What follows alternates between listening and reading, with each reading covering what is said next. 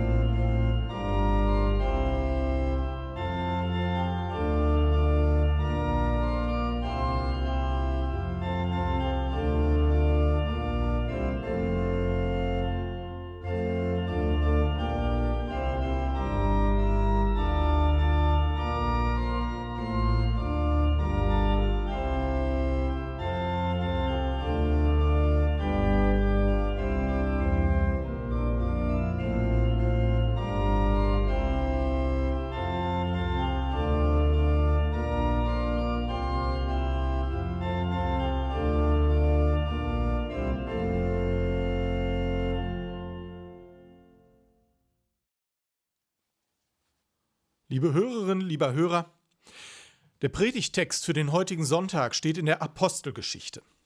Die Apostelgeschichte ist quasi die Fortsetzung der Evangelien und berichtet davon, wie sich das Christentum ausbreitete. Eigentlich ist die ganze Apostelgeschichte an sich die Erzählung dieses Wunders. Dazu braucht es eine Menge von Gottes Geist und Menschen, die von Jesus erzählen. Einer von ihnen war Paulus, der auf Reisen ging, damit die Botschaft weitergetragen würde. Ich lese aus Kapitel 17. Paulus aber stand mitten auf dem Areopag und sprach: Ihr Männer von Athen, ich sehe, dass ihr die Götter in allen Stücken sehr verehrt. Denn ich bin umhergegangen und ich habe eure Heiligtümer angesehen und fand einen Altar, auf dem stand geschrieben: dem unbekannten Gott. Nun verkündige ich euch, was ihr unwissend verehrt. Gott, der die Welt gemacht hat und alles, was darinnen ist, der Herr des Himmels und der Erde, wohnt nicht in Tempeln, die mit Händen gemacht sind. Auch lässt er sich nicht von Menschenhänden dienen wie einer, der etwas nötig hätte, da er doch selber jedermann Leben und Odem und alles gibt. Und er hat aus einem Menschen das ganze Menschengeschlecht gemacht, damit sie auf dem ganzen Erdboden wohnen. Und er hat festgesetzt, wie lange sie bestehen und in welchen Grenzen sie wohnen sollen, dass sie Gott suchen sollen, ob sie ihn wohl fühlen und finden könnten. Und für wahr, er ist nicht ferne von einem jeden unter uns. Denn in ihm leben und weben und sind wir. Wie auch einige Dichter bei euch gesagt haben, wir sind seines Geschlechtes. Da wir nun göttlichen Geschlechts sind, sollen wir nicht meinen, die Gottheit sei gleich den goldenen, silbernen und steinernen Bildern durch menschliche Kunst und Gedanken gemacht. Zwar hat Gott über die Zeit der Unwissenheit hinweggesehen, nun aber gebietet er den Menschen, dass alle an allen Enden Buße tun. Denn er hat einen Tag festgesetzt, an dem er richten will, den Erdkreis mit Gerechtigkeit durch einen Mann, den er dazu bestimmt hat und den er von allen Menschen bestätigt hat, indem er ihn von den Toten auferweckt hat. Als sie von der Auferstehung der Toten hörten, begannen die einen zu spotten, die anderen aber sprachen, wir wollen dich darüber ein andermal weiterhören. So ging Paulus weg aus ihrer Mitte. Einige Männer aber schlossen sich ihm an und wurden gläubig. Unter ihnen war auch Dionysos, einer aus dem Rat, und eine Frau mit Namen Damaris und andere mit ihnen.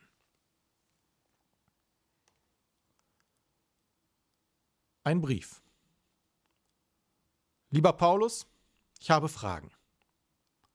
Du bist mutig. Du gehst auf Reisen in Gegenden, die du nicht kennst. Du gehst nicht alleine, du suchst dir ortskundige Menschen und andere mutige Mitstreiterinnen. Du hörst dich um. Du verlässt dich auf deinen Gott. Du gehst nach Europa und landest sogar im Gefängnis wegen deiner Tätigkeit und trotzdem machst du weiter. Du kommst nach Athen. Dort siehst du auf diesem großen Platz die ganzen Götterstatue. Alle sind dort versammelt. Apollo, Dionysos und all die anderen. Ich habe gelesen, dass dich das wütend gemacht hat. Und dann dann stellst du dich vor die Statue des unbekannten Gottes. Man sagt, sie stehe dort, damit die Griechen keine Angst haben mussten, einen Gott zu vergessen. Du fängst an zu erzählen, aber es kommt mir komisch vor. Du weißt doch, dass du von was ganz anderem redest, von einem ganz anderen Gott, von unserem Gott. Ich habe so gelernt zu predigen, dass ich die Menschen abhole dass ich Dinge erkläre, einordne, greifbar mache, dass ich das Leben der Menschen aufgreife. Für dich gelten diese handwerklichen Regeln wohl nicht, wenn ich das so lese. Du redest drauf los, verweist auf eine Statue und los geht es. Redest vom Schöpfergott, der uns nahe ist und doch nicht abhängig von uns. Redest von Gott Ebenbildlichkeit und von Buße, von Gerechtigkeit und von der Auferstehung Jesu. Eine Menge Themen reißt du damit an und nichts erläuterst du. Kein Wunder, dass einige Menschen sofort gingen und andere zu spotten anfingen. Aber eins muss ich dir lassen. Das Wunder, dass einige gläubig wurden. Deine Rede hat andere bewogen, sich dir anzuschließen. Wie kam das? Waren sie vielleicht beeindruckt von deinem Mut? Sie mussten ja bemerkt haben, dass du nicht von ihrem unbekannten Gott geredet hast. Vielleicht liegt aber auch die Attraktivität in deinen Worten. Vielleicht wächst du Sehnsüchte. Vielleicht faszinieren deine schweren Worte. Auf jeden Fall traust du dich was. Ich bin ehrlich gesagt irritiert und zugleich beeindruckt. Es wäre schön, wenn du die Zeit fändest, mir zurückzuschreiben. Liebe Grüße, dein Bruder im Geiste, Michael. Die Antwort. Lieber Michael, deine Zeilen erreichen mich auf der Reise. Ich habe nicht viel Zeit, da ich morgen sehr früh aufbrechen muss. Gestern Nacht träumte ich davon, nicht hier sesshaft werden zu dürfen, obwohl ich den Blick auf das Mittelmeer vermissen werde. Deine offenen Worte zeigen mir, dass du dich mit meiner Rede auseinandersetztest.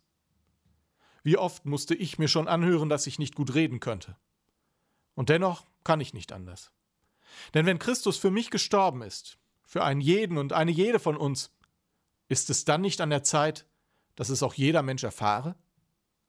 Kann ich mir dann den Ort und die Zeit aussuchen, allen Menschen davon zu erzählen? Wenn also Gott die Welt geliebt hat, dass er seinen eingeborenen Sohn gab, wer bin ich, dass ich darüber schweigen könnte? Gerade in einer Welt, in der so viele Menschen herumirren, wo sie an Götter, vielmehr Götzen glauben, die so viel größer sind als sie, die aber nichts für sie tun, die mit Blitzen schleudern oder sich betrinken, deren Ränkespielchen nur umeinander kreisen. Oder die, die den Mammon verehren und darüber alles andere vergessen. Braucht es da nicht das Wort, das lebendig macht?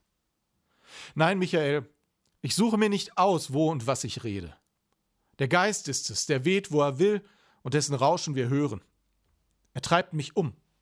Er lässt wachsen und gedeihen, was wir säen. Versuchst du ihn zu fangen, zu ergreifen, so ist es wie ein Haschen nach dem Wind. Fragst du mich, warum Menschen mir anhängen, so sage ich dir, nicht mir folgen sie nach, sondern Christus. Sein Ruf ist es, den sie hören. Ich bin nur der Mund, durch den sie seine Worte vernehmen. Und darum rede ich von allem, was wichtig ist, damit sie wissen können, wer und wie Gott ist. Ich rede überall davon, besonders in der Fremde, auch auf Marktplätzen, wo viele es hören können.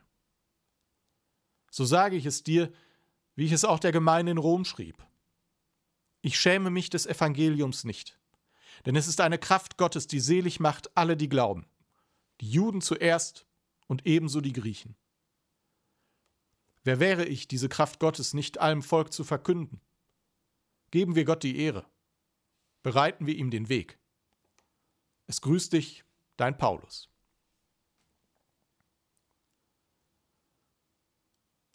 Ja, liebe Hörenden, sind alle Fragen mit Paulus Brief geklärt?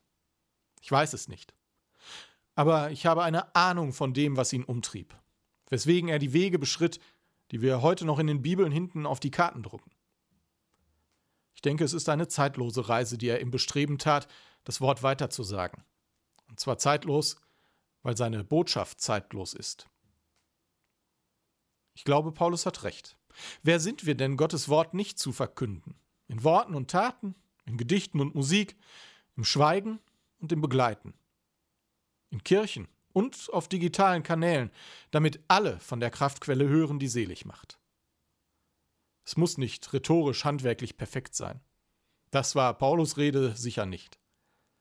Aber wenn es euch umtreibt, wenn euch eure Erfahrungen mit Gott wichtig sind oder ihr anderen davon erzählen könnt, dann tut es. Gott wird schon das Seinige dazu beigeben. Spötter wird es immer geben. Oder Menschen, die sich dadurch nicht erreichen lassen. Das zeigt mir auch dieser Part der Apostelgeschichte. Aber wer weiß schon zu sagen, ob es nicht Menschen gibt, die sich ansprechen lassen wollen.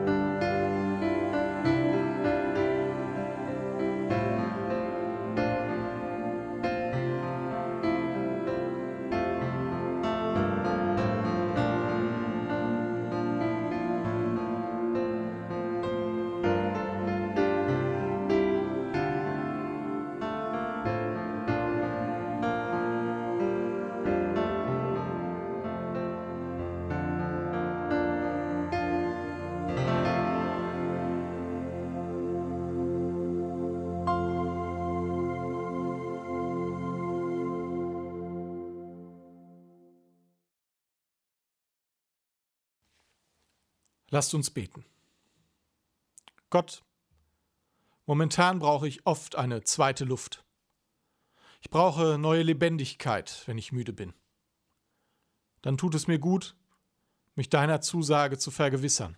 Bei dir geht niemand verloren. Gott, du kannst Kraft geben. Nicht alle können das immer spüren. Und manche machen diese Erfahrung vielleicht nie. Trotzdem hoffe ich, dass dein Geist alle Menschen erreicht. Gott, gib uns als deiner Gemeinde Kraft, damit wir ein Beispiel sind. Dass wir sehen, wenn andere Hilfe brauchen. Dass wir da sind und auf dich verweisen können, wenn man dich sucht. Dass wir ehrlich mit unseren Zweifeln und uns selbst sind, damit du uns deine Hoffnung und Zuversicht ins Herz gibst. Lass uns deine Boten sein. Herr, wir bitten, komm und segne uns. Lege auf uns deinen Frieden. Segnend halte Hände über uns. Rühr uns an mit deiner Kraft. So segne und bewahre dich Gott, der Vater, der Sohn und der Heilige Geist. Amen.